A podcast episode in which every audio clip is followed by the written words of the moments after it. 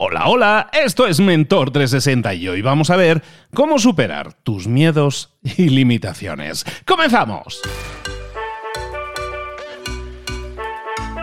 Muy buenas a todos, bienvenidos un día más a Mentor 360. Durante toda una semana te acompañamos con un mentor siempre en un tema determinado, profundizando todos los días, de lunes a viernes, te llevamos a otro nivel de conocimiento, de profundización, de profundidad con ese, con ese mentor y con ese tema. Toda esta semana estamos hablando de marca personal y yo soy el mentor, en este caso escogido por mí mismo, me he escogido yo a mí mismo para acompañarte en este proceso de marca personal. Sabes que es un tema que toco desde hace años y que me encanta y lo vivo muchísimo.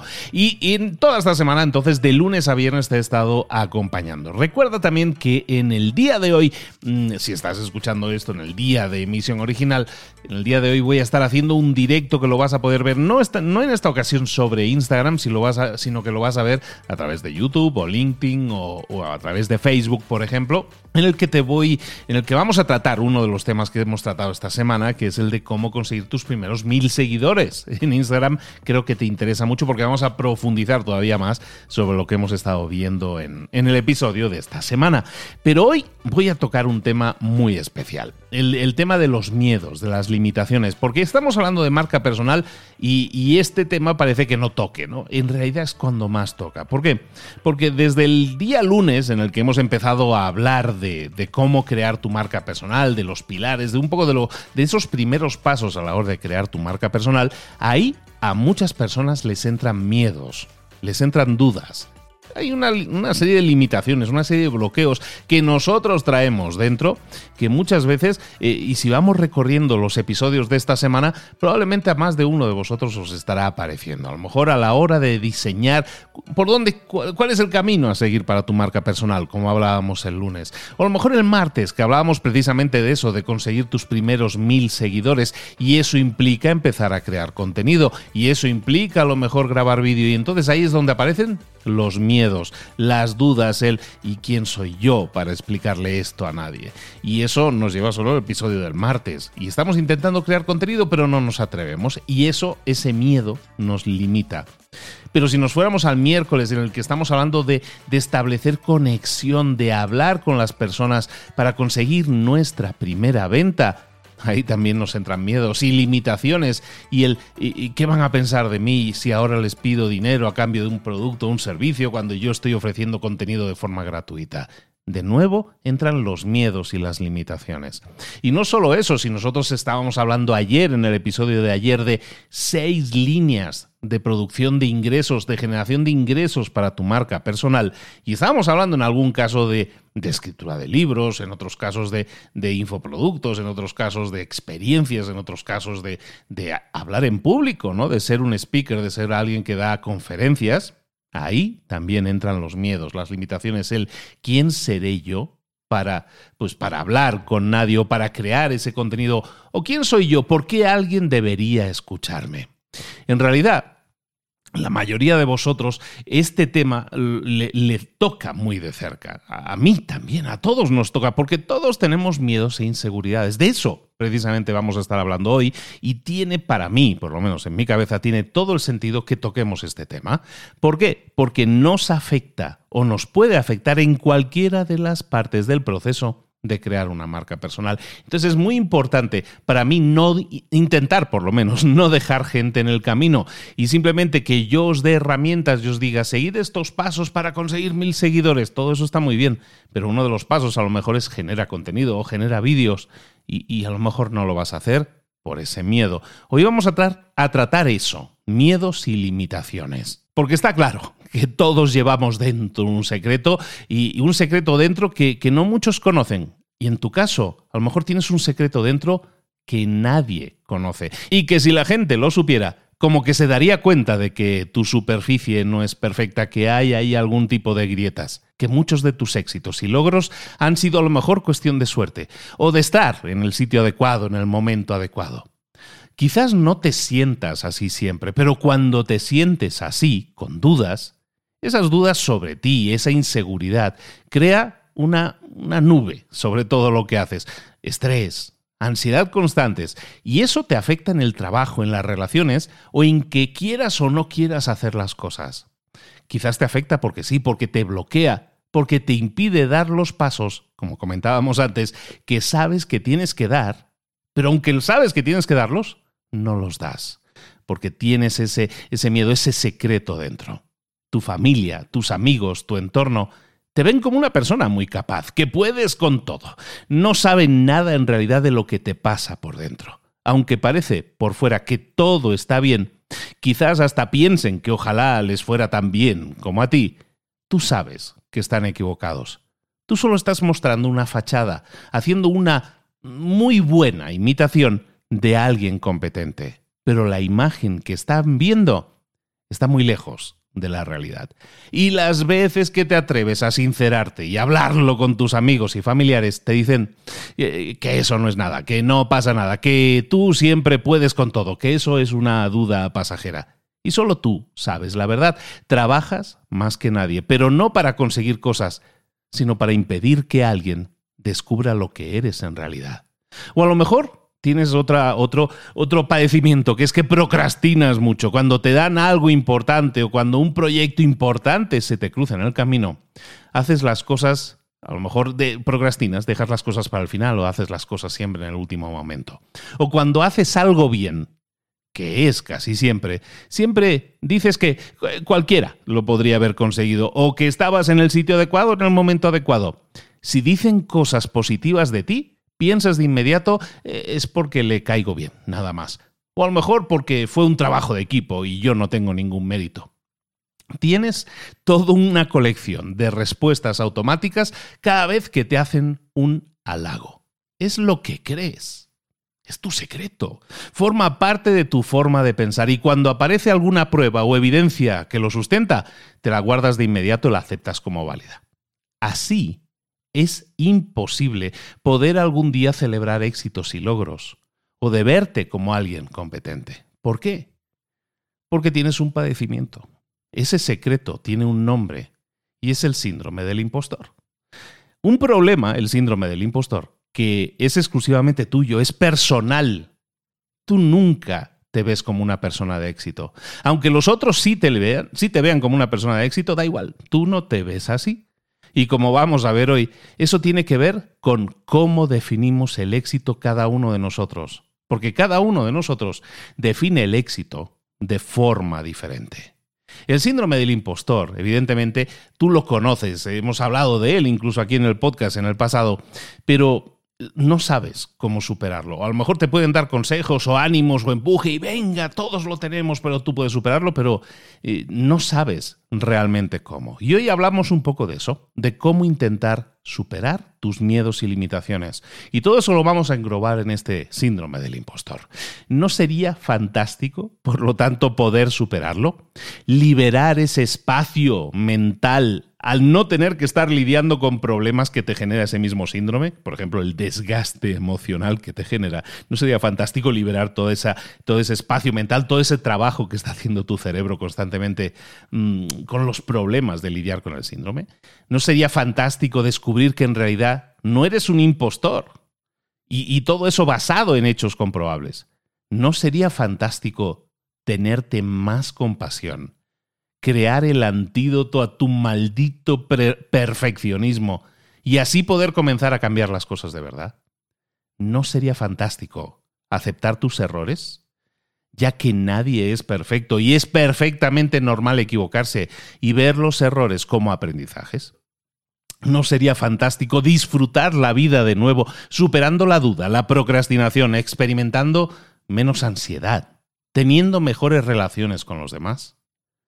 ¿Y no sería fantástico, y es probablemente lo más importante, tener la oportunidad, quizás por primera vez en tu vida, de descubrir todo de lo que eres capaz, darle el micrófono a aquella diminuta parte de ti que sabe que puedes ser increíblemente grande, superar tus miedos y limitaciones. ¿No sería fantástico? Y sé lo que estás pensando. Luis, es que tú no me entiendes. Es que yo sí soy un impostor. ¿Te parece imposible pensar de una forma diferente a esta? Solo te pido una cosa, que estés abierto o que estés abierta al cambio.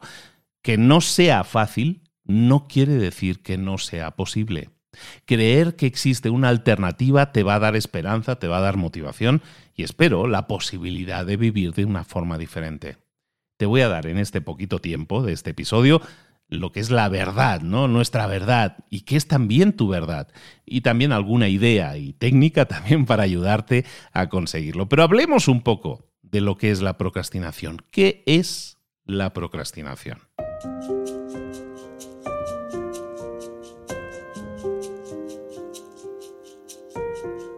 Pues es un síndrome, es un síndrome, como dice el síndrome del impostor, es un síndrome que afecta, ojo a esto, al 70% de la población. Y afecta a todo tipo de perfiles, ¿eh? a los ricos y a los pobres, a los CEOs, a los académicos, a los estudiantes, a los trabajadores, a los desempleados, a los hombres, a las mujeres, a todos. Y se ha demostrado que genera daños física y psíquicamente. ¿Y cómo se dispara? ¿Cómo funciona? ¿Cómo se dispara? Normalmente lo dispara cualquier tarea que requiere aprobación que requiere a lo mejor un resultado. Y, el resultado de esa aprobación normalmente es que te sientes inseguro o te sientes insegura de tus conocimientos o habilidades particularmente en, zonas, en atmósferas como muy competitivas. Es decir, cuando se requiere algún tipo de aprobación, propia o externa. Entonces, e, el, síndrome del impostor se acentúa, es más fuerte en tiempos, por ejemplo, de transición, en tiempos de cambio, cuando te enfrentas a nuevos retos, cuando te ves empujado o empujada a nuevas rutinas que se salen fuera de tu zona de confort, o te ponen a lo mejor bajo escrutinio, estás bajo examen, de otras personas. También puede aparecer cuando te sientes diferente al resto del grupo. Y también se muestra casi siempre cuando hay una tensión entre dos visiones, normalmente la tuya y la que crees que los otros tienen de ti. Cuando crees que no eres suficiente, pero crees que quizás los otros sí lo piensan, que sí eres suficiente. Y entonces crees que ellos tienen una imagen inflada de ti, de tus habilidades. Y eso te hace sentir un fraude.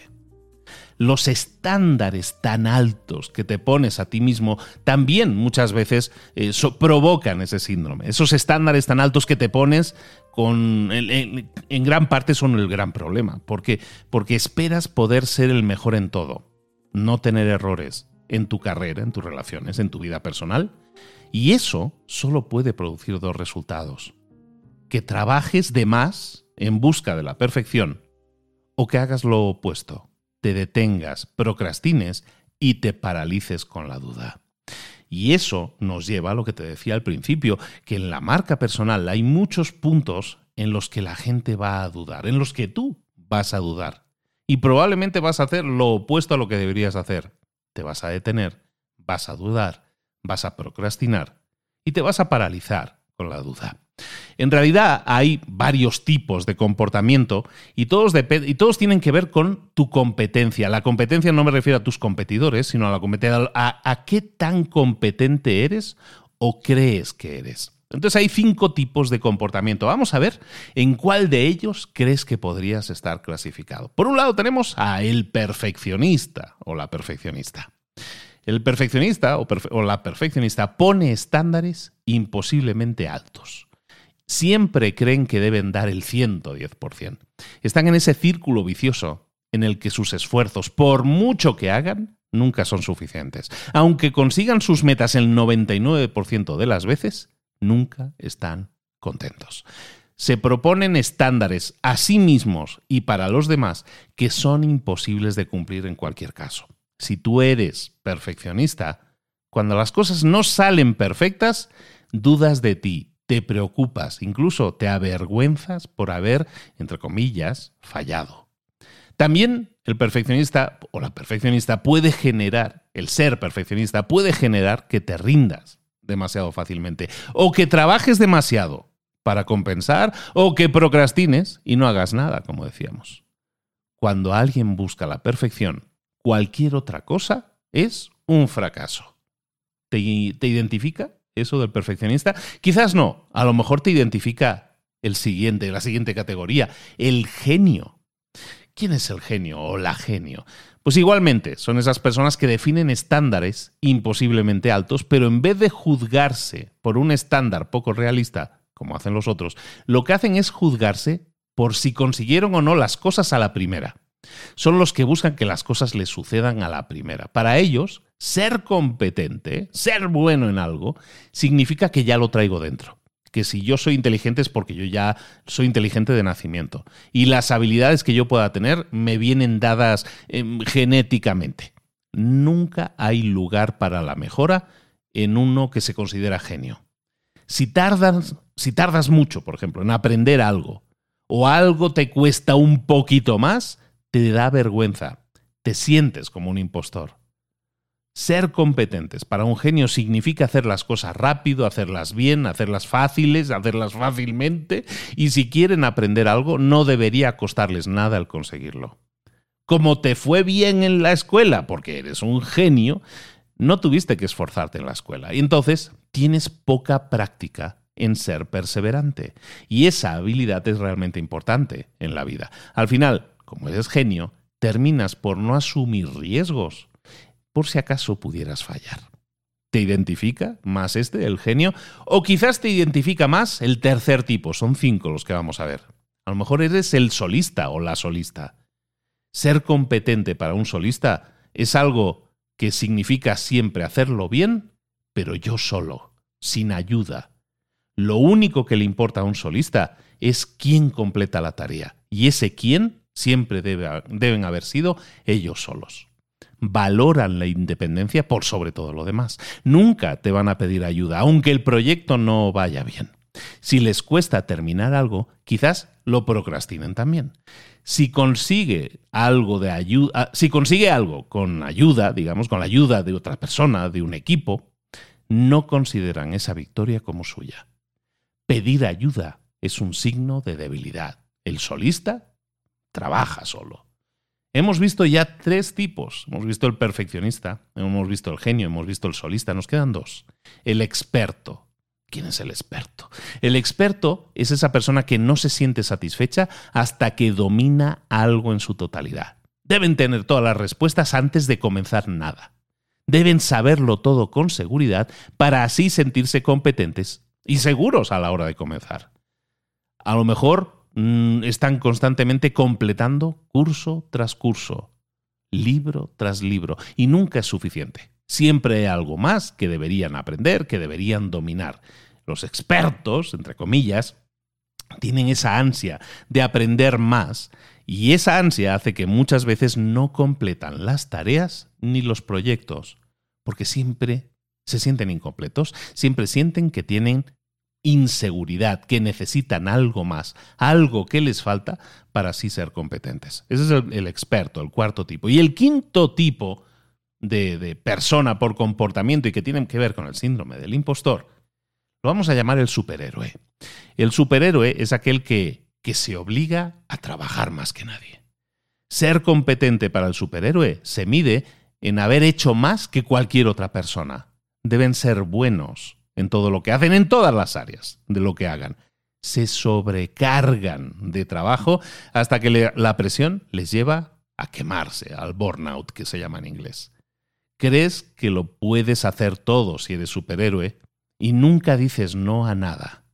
Tu visión de lo que es posible, por lo tanto, está distorsionada. Nunca descansas porque no puedes disfrutar de ese tiempo muerto o hacer actividades que no generen algún tipo de logro.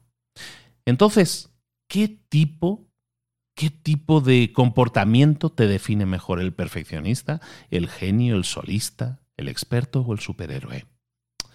Estamos hablando del síndrome del impostor. El síndrome del impostor se define, como, ves, por muchas categorías diferentes, con comportamientos diferentes, pero todos esos comportamientos engloban síndrome del impostor. Al final, ¿esto se trae o no se trae? ¿Se nace o, se hace, como decían, ¿no? ¿Se nace o se hace? Pues el síndrome del impostor se hace. Nadie nace con ese síndrome del impostor. Nos hacemos impostores, por decirlo de alguna manera.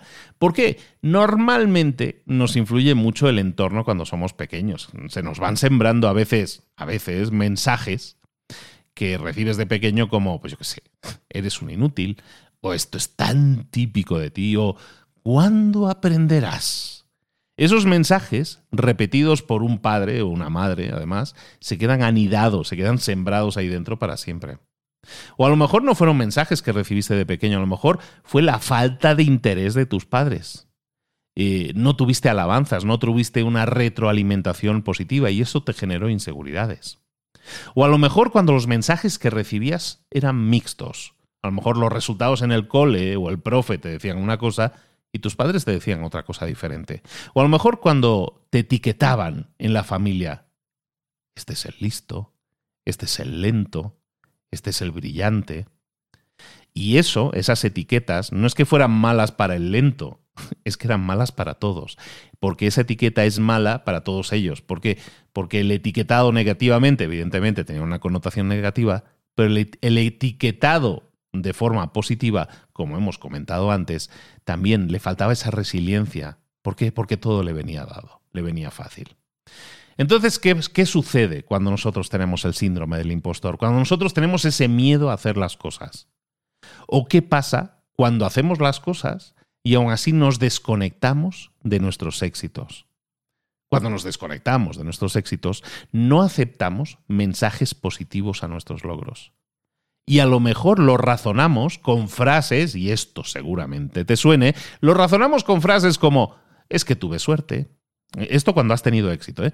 Es que tuve suerte, es que los he, los he engañado, he engañado a todo el mundo, o es porque les gusto, están siendo correctos conmigo, o no fue nada, o en realidad suena más de lo que es, no tiene importancia. O a lo mejor dices, tuve mucha ayuda. O a lo mejor dices, si yo pude hacerlo es que cualquiera puede. O a lo mejor dices, se han equivocado, eso no me corresponde a mí. O se apiadaron de mí. O es que nadie más quería hacerlo. O es solo cuestión de tiempo que se enteren que esto ha sido cuestión de suerte. O soy muy bueno en las entrevistas y por eso las superé. O es que se presentaron muy pocas personas al trabajo y por eso me lo dieron a mí. Nunca aceptamos que nos digan cosas positivas y siempre las ponemos en duda con ese tipo de comentarios.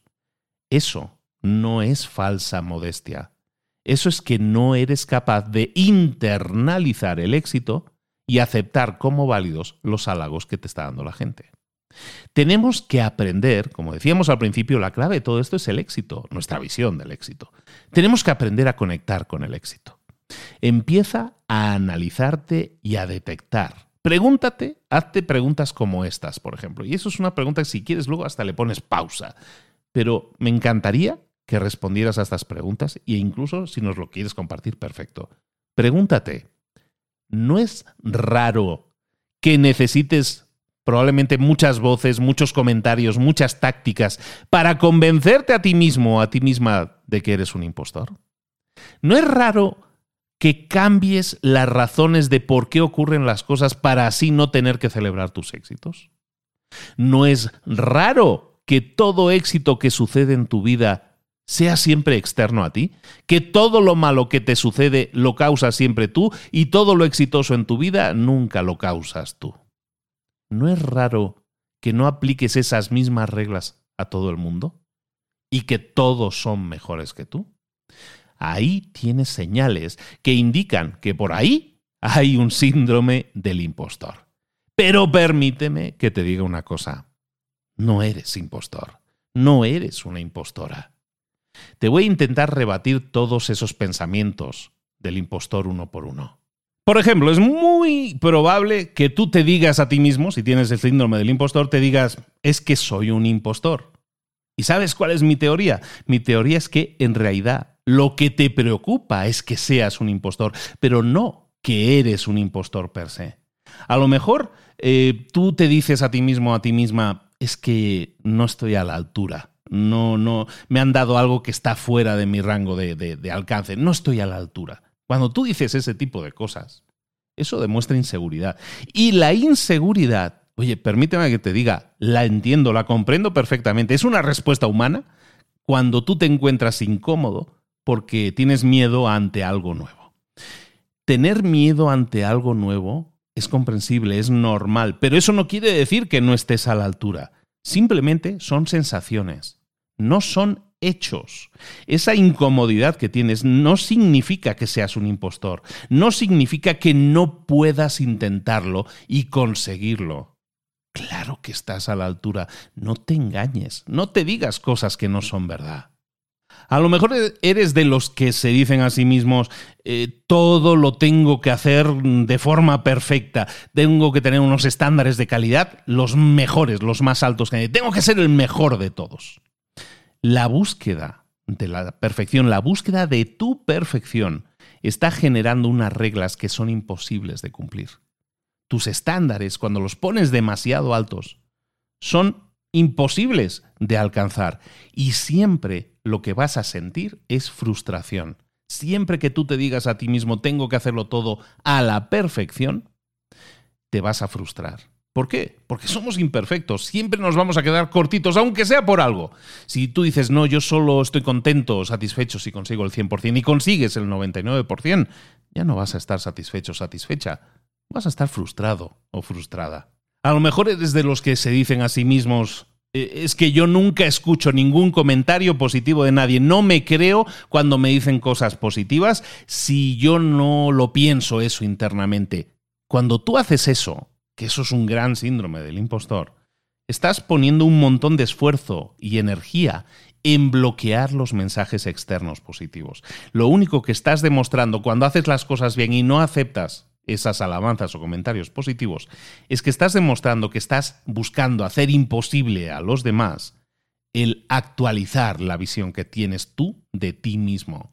Tienes una, una visión estática de ti mismo y estás dispuesto a hacer todo lo que esté en tu mano para que no cambie. Y si esa visión, como es en el caso, es negativa, no permites que nadie se acerque a cambiar esa visión negativa que tienes de ti mismo.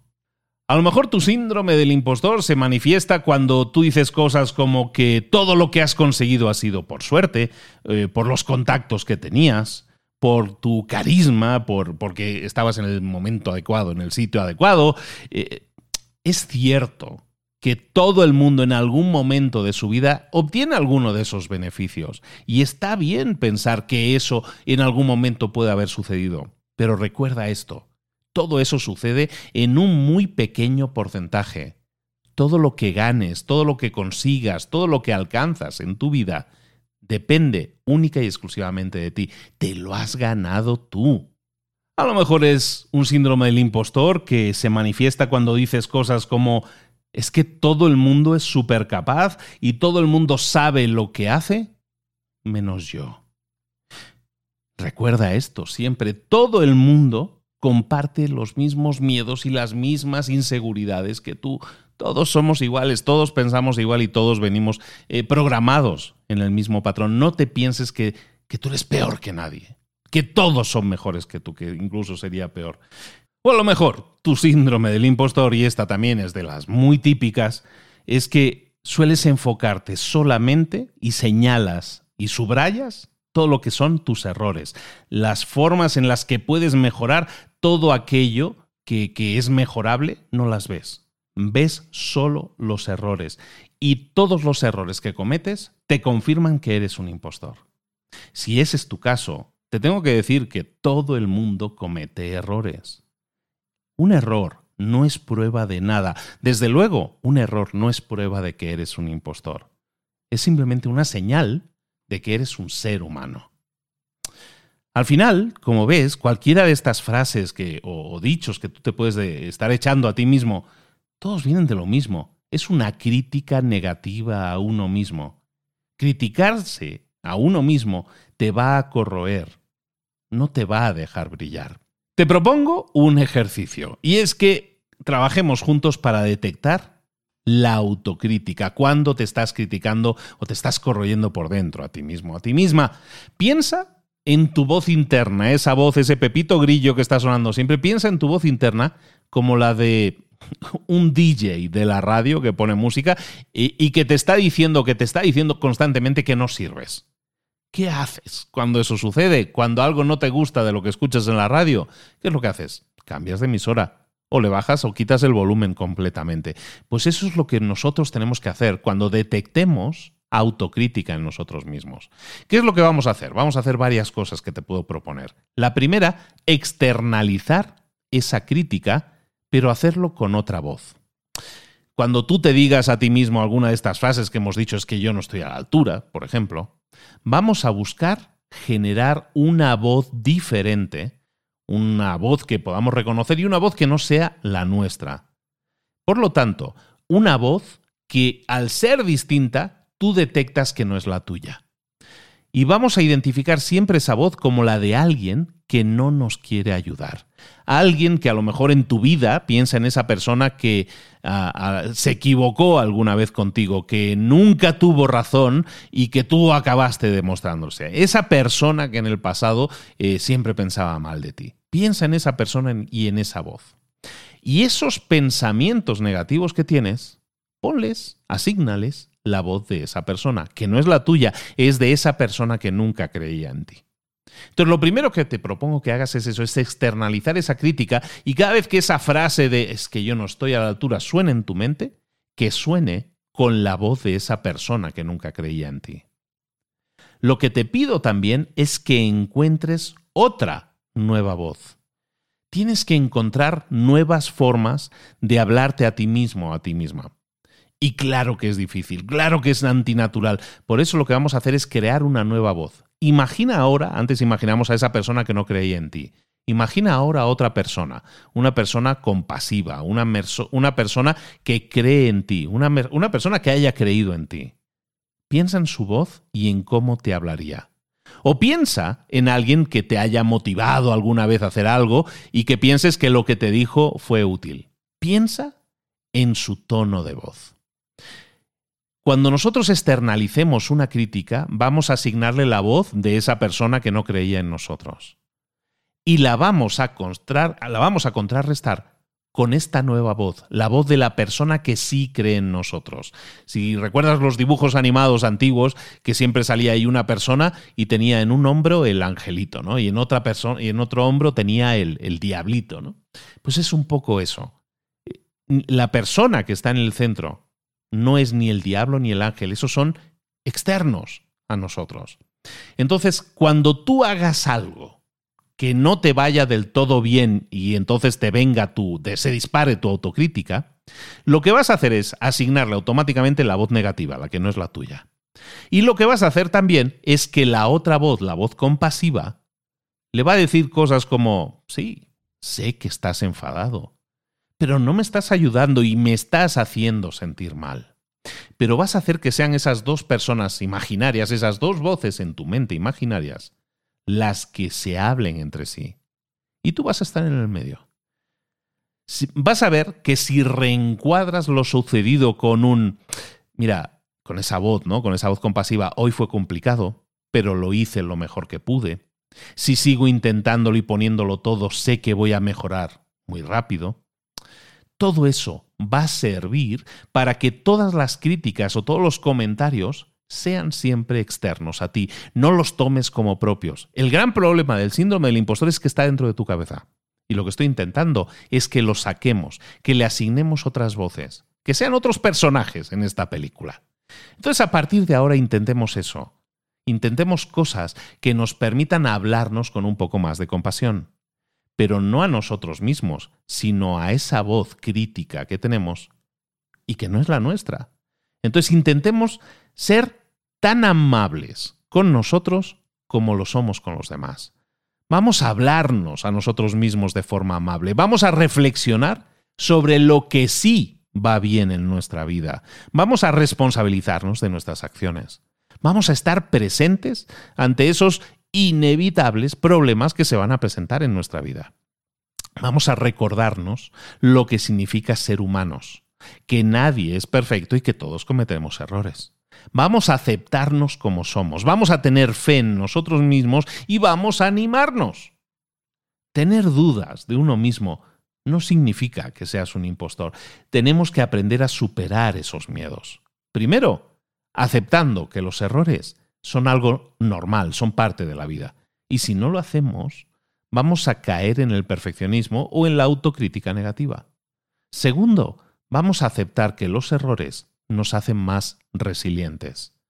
Igual que cuando tú superas una enfermedad, un virus, eh, te haces más fuerte a nivel inmunológico, ¿no? Porque ya lo has superado. Bueno, pues igual es la superación de contratiempos. Cuando tú superas un contratiempo, te haces más fuerte. Y tercero, aceptaremos que estamos aprendiendo de nuestros errores y que estos son los que nos permiten avanzar con más fuerza y con más seguridad.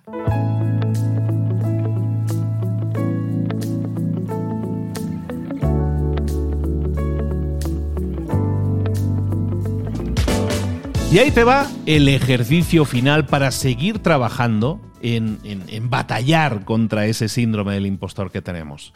Ahí te va el ejercicio final, que tiene que ver con rediseñar la vida como la queremos, sin limitaciones. Miedo siempre vamos a tener, pero que un miedo no se convierta en una limitación. Lo primero que vamos a hacer, paso número uno, es evaluar. ¿Qué vamos a hacer? Vamos a analizar tu tiempo y tu energía. ¿Es realista lo que tú estás haciendo con tu vida, sí o no? ¿Cómo lo vamos a ver? Mira, vamos a escribir todo lo que haces normalmente en un día. Todo. También cuando comes, cuando respondes mails, cuando estás en redes sociales, el tiempo personal, cuando duermes. Vamos a ponerlo todo en una lista. Y al lado vas a poner el tiempo estimado que dedicas a cada cosa. Y ahora quiero que los sumes todos. ¿Verdad que has sumado más de 24 horas? ¿De verdad que todo eso que te gusta hacer en un día o que haces en un día debería caber en 24 horas y no cabe? Eso hace que muchas veces estés sacrificando salud, felicidad, relaciones, a la hora de hacer cosas que realmente no deberías estar haciendo. Y eso es por tu fantasía de perfección.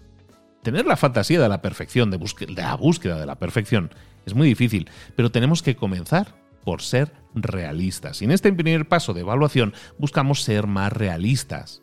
Entonces mira esa lista, de nuevo, esa lista que estás haciendo que habrás hecho. Escoge de ahí solo dos cosas. Dos cosas a las que de verdad le quieras dedicar tu tiempo. ¿Por qué? Porque si le dices que sí a todo, eso te va a quitar tiempo, como estamos diciendo, para las cosas que de verdad te importan. Piensa en aquello que es importante para ti. ¿Qué puedo delegar? ¿Qué puedo eliminar? Llegó el momento de dejar de hacer todo lo innecesario. Una vida plena, si quieres llevar una vida plena, no es una vida llena de cosas, sino es una vida en la que nos limitamos a hacer una serie también limitada de cosas. Recuerda esto, una vida plena no es una vida llena de cosas, sino limitada a hacer las cosas que queremos hacer. Tú y tu tiempo sois finitos, pero el número de cosas que puedes hacer en la vida es infinito. Por lo tanto, debes escoger. Y cuando seas capaz de aceptar esto que te acabo de decir, va a ser tremendamente liberador. Entonces, paso uno, evaluar. Vamos a evaluar nuestra realidad y vamos a buscar algo que sea realmente aquello que nos lleve a tener la vida que queremos. Segundo, vamos a eliminar el trabajo excesivo y también el evadirnos, la procrastinación. ¿Cómo eliminamos el trabajo excesivo y cómo eliminamos la procrastinación? Solo lo podemos hacer evitando trabajar de más. Porque evitar trabajar de más le va a dar más valor a lo que sí hagas tú, el de los estándares demasiado altos, lo que para ti está bien, a lo mejor en realidad es excelente para otros. Entonces, vamos a bajar esos estándares. En vez de apuntar al 100%, apunta al 80%. Y deja de agonizar, por favor, por el 20% restante. Y luego, cuando lo hayas hecho, muestra tu trabajo a los demás y recibe y acepta su retroalimentación. Y vas a ver que la gente está súper satisfecha con lo que tú estás consiguiendo y simplemente lo que has hecho es rebajar tus estándares. De esa forma vamos a eliminar el trabajo excesivo. En general, para conseguirlo, siempre ponte a ti mismo a ti misma como prioridad. Pon límites al trabajo. No pongas siempre las necesidades de otros por delante de las tuyas. Tómate pausas y descansos. Aprende a decir que no. Delega no seas un micromanager, el, que se preocupa por todos los detalles. Sé abierto, sé honesto y sé fiel a tu calendario de tareas para que no se te acumulen los compromisos. Este es el segundo paso, eliminar el trabajo excesivo y, y la procrastinación. Y lo que vamos a hacer para terminar bueno, ya el penúltimo paso, hay dos más en realidad. Este siguiente paso, este me encanta. Y es que vamos a crear y vamos a creer en un nuevo rol para ti. El síndrome del impostor podemos aprender a torearlo. ¿Cómo? Creando un nuevo rol, una nueva imagen para ti de ti mismo o una nueva imagen para ti de ti misma. Y ese rol que quiero que adquieras es el rol del aprendiz. Vas a ser un aprendiz. Y como todo aprendiz, como todo estudiante, ¿qué hace un estudiante? ¿Qué hace un aprendiz? Está aprendiendo, está entrenando, está esperando a que le enseñen.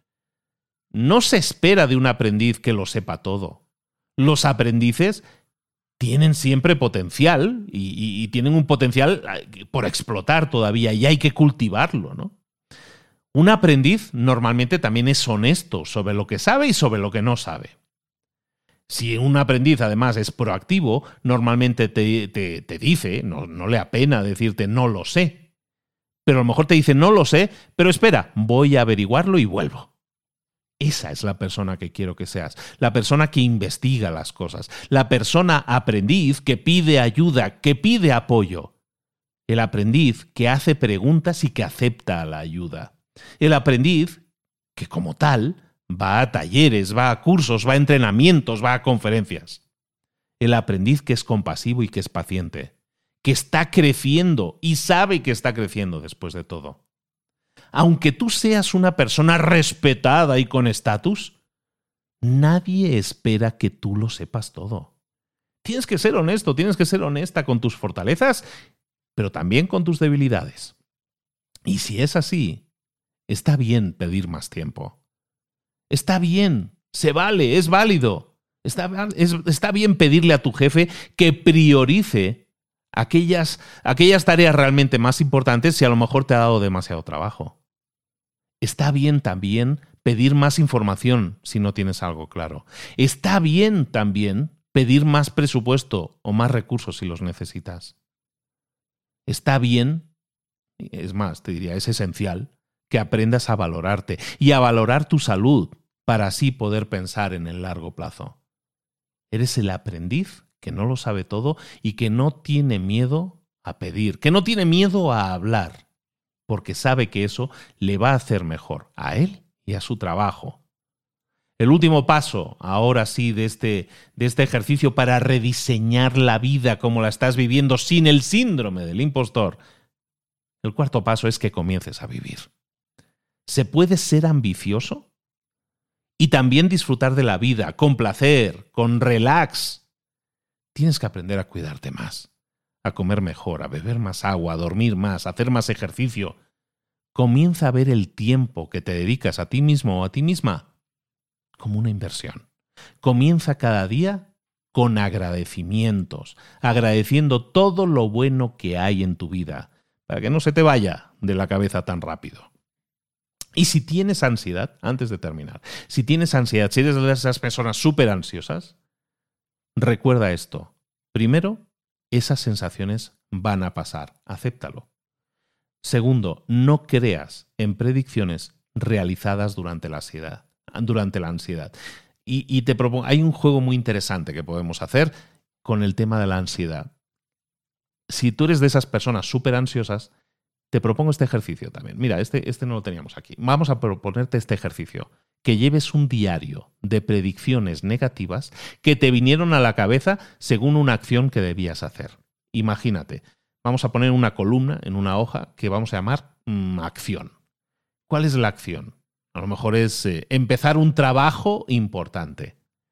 Cuando tú estás ansioso, cuando estás ansiosa, pondríamos aquí en la segunda columna predicción ansiosa, ¿qué es lo que te viene a la cabeza? A eso es lo que vas a rellenar. Y cuando estás ansioso vas a decir, pues mira, tengo que empezar esta tarea importante, segunda columna, predicción ansiosa. No soy suficientemente bueno, me van a criticar, no me va a salir bien, no lo voy a conseguir. Esa ha sido tu predicción hecha desde la ansiedad. Apúntala. Luego, cuando pase el tiempo, apunta en una siguiente columna el resultado real. ¿Cuál fue el resultado real? ¿Qué es lo que hiciste? Probablemente pondrás algo así como, pues sabes qué, procrastiné. pero cuando me puse a hacerlo me gustó el resultado, no, me desgustó como quedó. Entonces la tercera columna que sea el resultado real, qué es lo que sucedió al final. Y luego pon a su lado si lo que sucedió fue mejor o peor que lo que tú habías eh, predecido. Y normalmente el resultado siempre va a ser mejor, siempre va a ser mejor de lo que tú habías predicho. Y pon una última columna para recordarte a ti mismo, a ti misma, cómo fue que sucedió eso. Pues eso sucedió porque completé el trabajo en tiempo y forma. Es importante que cuando tú tengas ansiedad y te vengan todos esos comentarios negativos, empieces a racionalizar lo que se llama. Que es decir, esto es lo que pensaba que iba a suceder y esto es lo que sucedió en realidad. Y vas a ver que siempre piensas negativamente. Cuando eso suceda es que estás pensando desde la ansiedad. Y cuando entiendas que eso sucede y que cuando piensas desde la ansiedad, ese resultado normalmente no se va a cumplir, entonces vas a ver que, que puedes superarlo.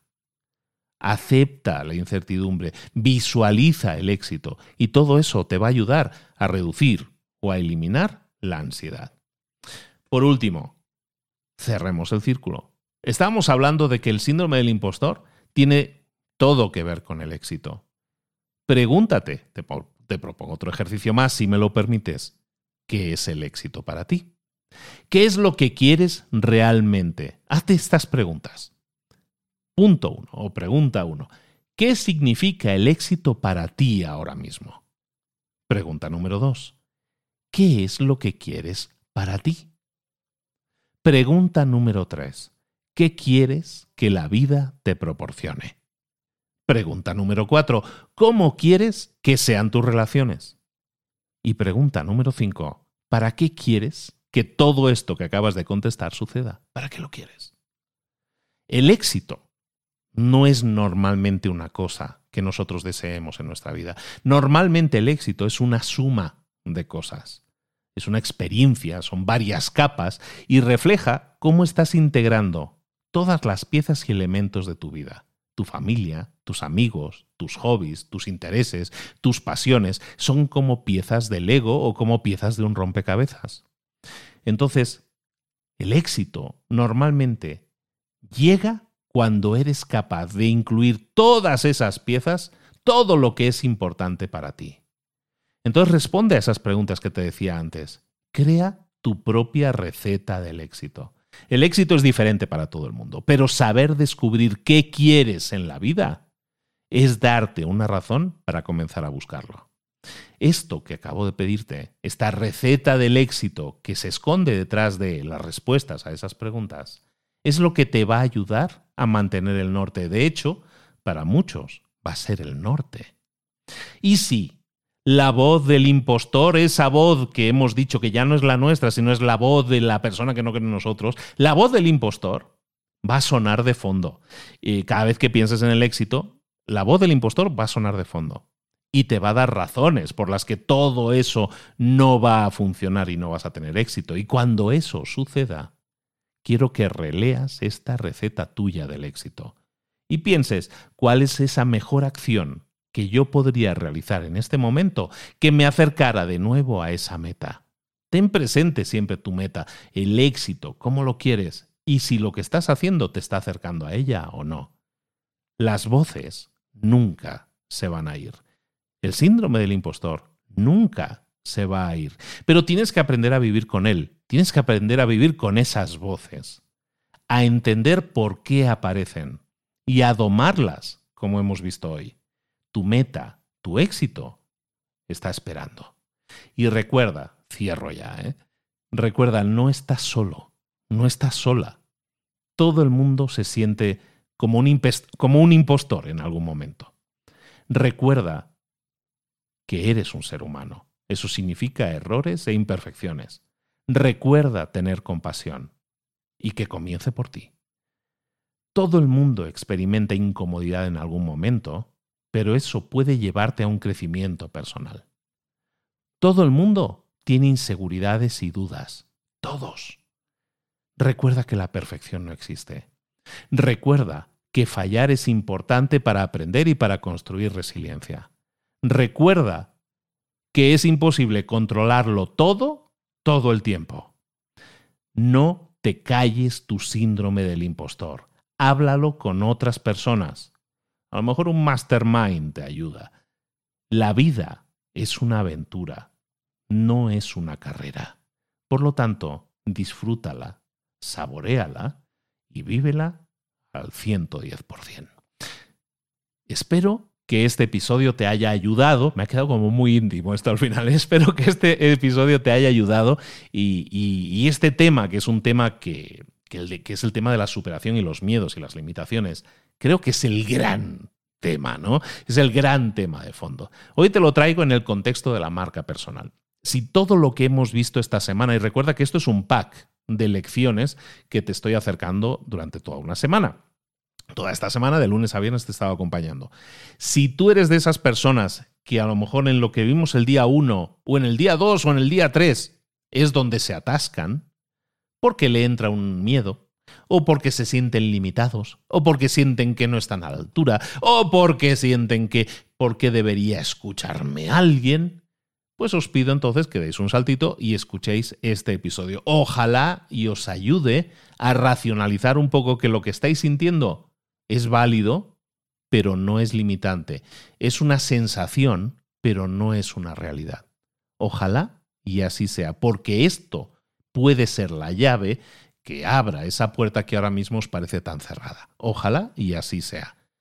Lo vamos a dejar aquí. Ha sido toda una semana en la que te he estado acompañando, hablando de marca personal y como ves en el capítulo de hoy, en el episodio de hoy, hablando un poco hablando un poco de cosas serias, ¿no? De la vida.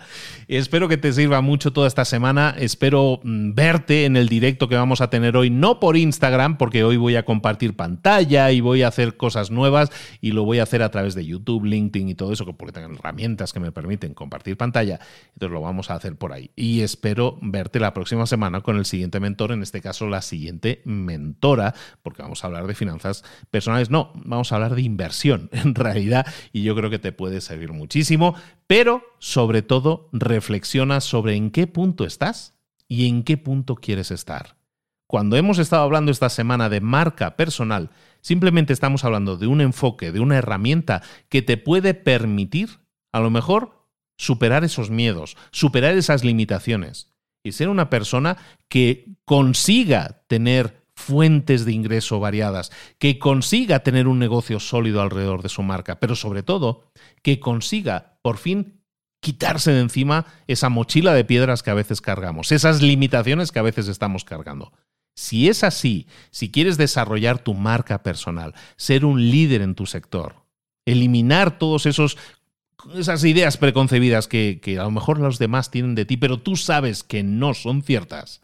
Entonces te pido que le eches un vistazo a la página donde está el máster de marca personal. Se llama librosparaemprendedores.net barra marca. librosparaemprendedores.net barra marca. Ahí vas a encontrar lo que yo te puedo proponer, que es la herramienta que te puede permitir generar esa marca personal, esa identidad clara y definida, que te puede permitir generar esa audiencia que te siga y te venere como el líder que quiero que seas y también que puedas generar ese negocio sólido alrededor de tu marca que te permita dedicarte a eso a tiempo completo, sobre todo teniendo en cuenta lo que estábamos hablando hoy, que te va a permitir eliminar muchas ideas preconcebidas eh, malas, esa vocecita del pepito grillo malo, eh, muchas limitaciones y muchos miedos. Si es así, recuerda libros para emprendedores.net barra marca, puede ser un enfoque nuevo, pues para esas personas que quieren ahora sí sentirse líderes en su propia vida. Soy Luis Ramos. Esto es Mentor 360. Esta semana yo he tenido el honor y el placer de ser tu mentor. Espero que te haya gustado mucho. Si es así, me encantaría que me lo mencionaras, por ejemplo, en Instagram, que es donde estoy más conectado siempre. En Instagram me puedes etiquetar, soy arroba libros para emprendedores, me etiquetas ahí, me dices qué te ha parecido.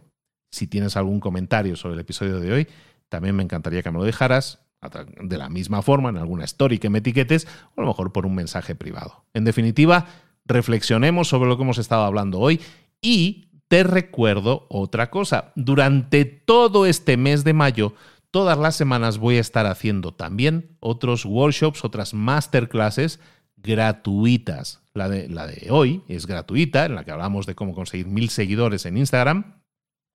Y esta, de la que hemos hablado hoy, de superar miedos y limitaciones, también vamos a hacer una masterclass mucho más extensa, mucho más larga, en la que vamos a tener los ejercicios y todo eso mucho más claros, también lo vamos a llevar a cabo en estas próximas semanas. Entonces no te pierdas los directos de todo el mes de mayo, porque es el mes de la marca personal en el que te quiero dar un montón de valor, un, montón de información, pero sobre todo un montón de empujones. Ey, de buen rollo, ¿eh? pero un montón de empujones para que pases a la acción.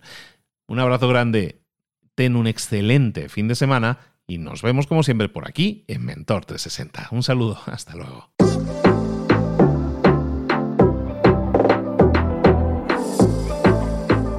Y ahora pregúntate, ¿en qué quiero mejorar hoy?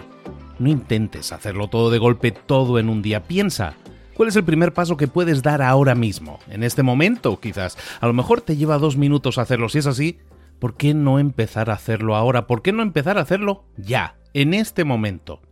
Ahora, cierra los ojos, respira hondo y repite, sé lo que tengo que hacer. Sé cuál es el siguiente paso. Voy a darlo en este momento. Piénsalo, siéntelo y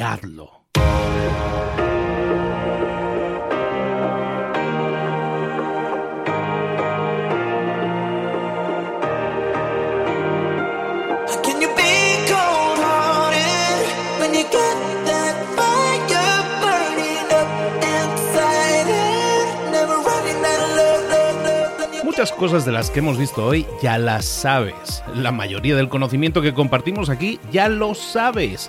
Sabemos lo que tenemos que hacer, sabemos lo que tenemos que evitar, lo que no tenemos que hacer, todo eso ya lo sabes. El único problema es que no lo ponemos en práctica, no pasamos a la acción y es ahí donde te necesito a ti y a tu compromiso. Si una sola de las ideas que hemos comentado hoy resuena en ti, te llama a ponerla en práctica, entonces, define el paso más pequeño posible, el gesto más mínimo, y hazlo ahora mismo.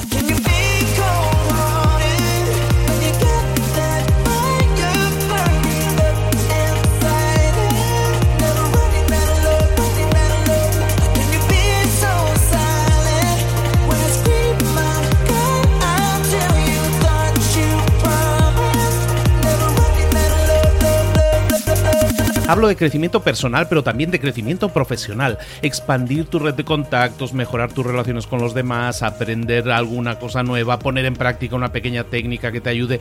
Todo suma, pero solo suma si lo pones en práctica. No si piensas en ponerlo en práctica. Pensar en ponerlo en práctica no sirve, tienes que ponerlo en práctica, pasar a la acción.